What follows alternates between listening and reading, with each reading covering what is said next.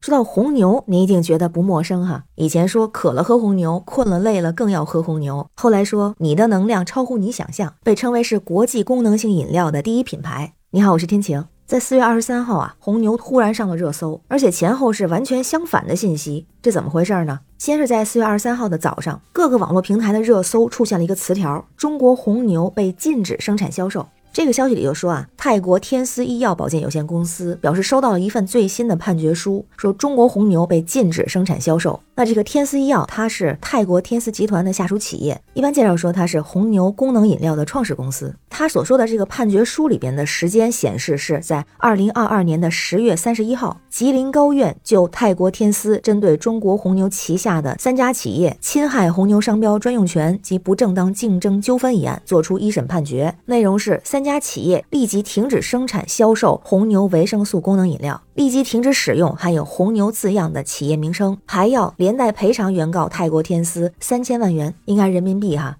那泰国天丝方面是确认了这些信息，同时还说，目前市场上包括像京东、天猫、中石油、中石化、沃尔玛等等在内的主流渠道都已经全面下架了侵权商品红牛维生素功能饮料，也就是咱们所说的中国红牛是华彬集团生产的。也说呢，多地市场监督管理部门也在持续对售卖华彬红牛的商户进行行政查处和告诫通知。那大家看到这个消息之后啊，觉得非常意外啊，这喝了这么多年的红牛，居然不是原版的吗？是假的吗？那正在大家热议和各种报道出来的时候啊，很快又出现了反转。中国红牛，也就是华彬集团出来回应说这是虚假信息、恶意造谣，已经对中国红牛的品牌荣誉造成了侵犯，会及时的取证，追究其法律责任。那华彬集团就向媒体表示啊，说这个吉林案是一审是没有生效的判决，不具有既判力和执行力，并且说啊，这个和之前的多起判决都是泰国天丝多年滥诉的结果，故意引发公众误读，已经涉嫌不正当竞争。同时也说，相关当事人会依法上诉，维护自己的权益。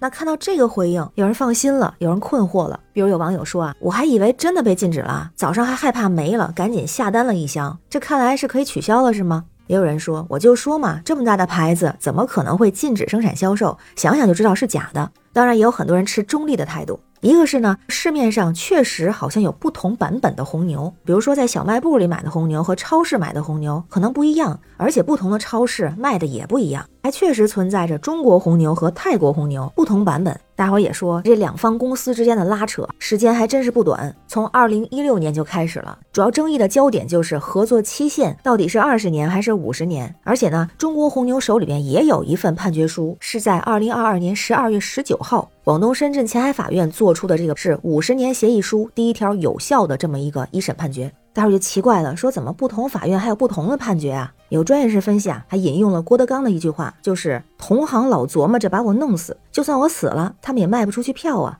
他为什么这么说呀？咱们就往前来回溯一下，要提到两个核心人物，一个叫许书标，一个叫严彬。这位许书标先生呢，他就是红牛的创始人，是一位太极华人。在一九九三年的时候，那时候他已经七十一岁了，离开祖国已经六十九年，已经是一位泰国企业家。他就回到自己家乡海南，目的就是在海南投资建厂，要把在泰国发明的功能性饮料啊带入中国市场。但是他没想到的是啊，因为这个泰国红牛里面有大量的咖啡因、牛磺酸等等，由于医药领域的被管控成分，所以就拿不下这个生产许可。而商标也有问题，因为泰国红牛需要的这个斗牛的图案。当时是被浙江金华的斗牛游乐中心注册了，进军中国两大问题都没解决，生产许可和商标注册。那后来怎么出现转机的呢？这在两年之后，一九九五年的时候，当时的泰国总理给这位许树标先生介绍了咱们要说的第二个人，就是严彬。当时的许树标是七十三岁，严彬是四十一岁。那严彬又是谁呢？他也是一位太极华人。据说年轻的时候因为贫困就跑到泰国，一度还靠卖血为生。但他非常的勤奋，还逐步成了当地小有名气的太极华商。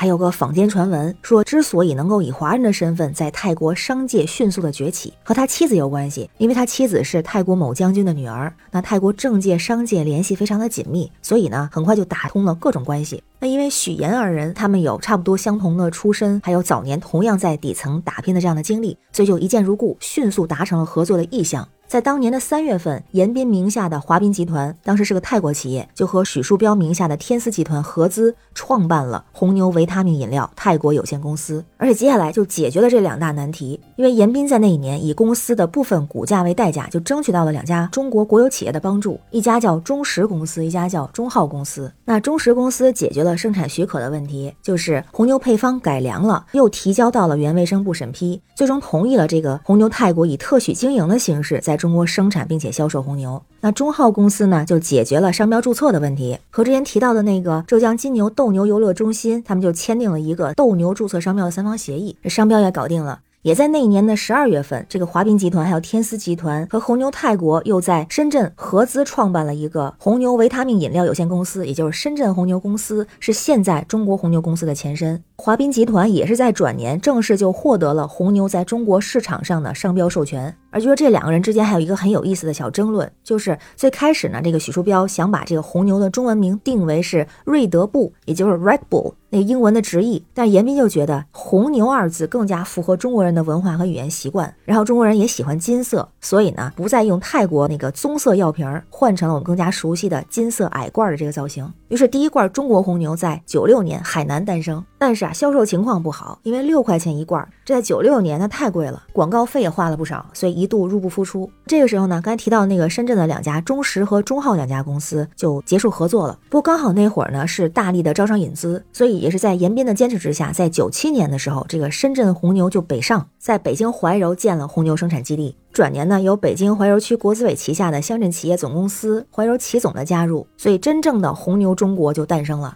身份也由之前的外商独资企业变成了中外合资。接下来红牛就是一路起飞，可以说上个世纪九十年代末，满大街都是红牛的广告。二零一二年的时候，红牛在中国销售额还第一次突破了一百亿，占功能饮料的市场份额高达百分之八十二。但也是在二零一二年，这位许树标就去世了。那也是有坊间传闻啊，说许树标和严彬他们两个有过口头的协议，就是如果严彬真能在中国把红牛做起来，那么红牛中国归严彬所有也无妨。当然没有文字的记录，而有文字的就是他们在一九九五年的十一月份的时候，那时候还在深圳，和当时的天丝集团还有中石中号公司签了一个协议，就说只有红牛中国有权在中国境内生产和销售红牛的饮料。而至于最重要的那个，后来也是中泰双方争论核心的这个协议有效期，在红牛中国出示的这个协议书里面显示是五十年，也就是说在二零四五年十一月之前，中泰双方之间的合作关系都受中国法律的保护。但是问题也在这儿，因为在二零二二年二月之前，红牛中国一直拿不出来这个协议书的原件，而且这里边也有一些时代的印记，比方说啊，在一九九五年六月的时候，当时的文件规定，外国牌号无酒精饮料生产属于限制类的外商投资项。目合营期限在原则上是不超过三十年。那为了保证中国红牛的顺利诞生呢，当时的中泰双方提交了这个合资合同，把这有效期就改成了三十年。而且多方妥协之后，当时的红牛中国最终为自己争取到了为期二十年的经营期限。那加上呢，红牛中国正式获得红牛商标的授权是九六年，真正诞生是九八年。如果这么来算的话，红牛中国在二零一六年之后就无法使用红牛商标，一八年之后会结束经营，明显的时代印记哈。所以就在许树标辞世的第四年，二零一六年的八月，泰国天丝就宣称二十年的授权期满，对华彬集团运营的多家公司都提起了诉讼。之后就开始了双方持续的对战和拉扯。